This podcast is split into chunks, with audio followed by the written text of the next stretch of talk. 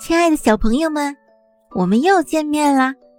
今天给大家带来的故事是鸭、乌龟、羚羊和老鼠。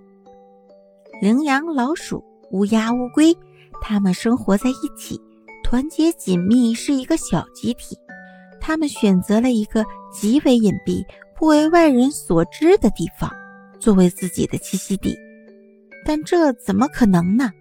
人们最终将发现他们的隐居地，因为无论在沙漠、高空还是湖海深处，总摆脱不了人类的种种追捕和搜寻。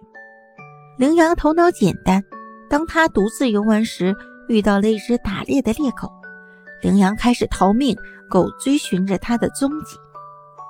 到了吃饭的时候，还不见羚羊回家，老鼠对另外两个说。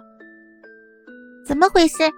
今天有我们三位在一起用餐，难道羚羊已经忘掉我们三兄弟了吗？听了这话，乌龟马上伸长脖颈喊了起来：“哎呀，要是我像乌鸦一样有翅膀，我就立刻动身，看看到底在什么地方出了事情，或者……”是谁把我们这位步履轻快的伙伴留住了呢？他没在，我们心里时刻记挂着他。于是，乌鸦放下餐具，展翅高飞。它从空中远远地看到了这只莽撞的羚羊掉进了陷阱，正在使劲挣扎。乌鸦马上回来，向老鼠和乌龟报了警。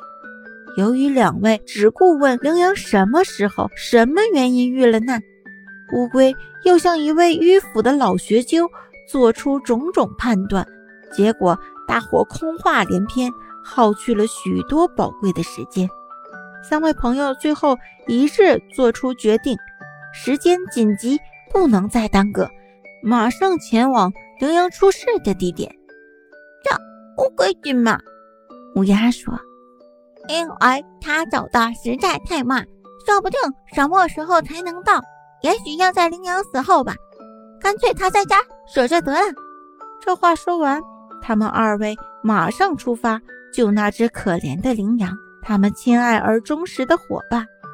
乌龟十分想像他们二位一样，迅速前往出事的地方。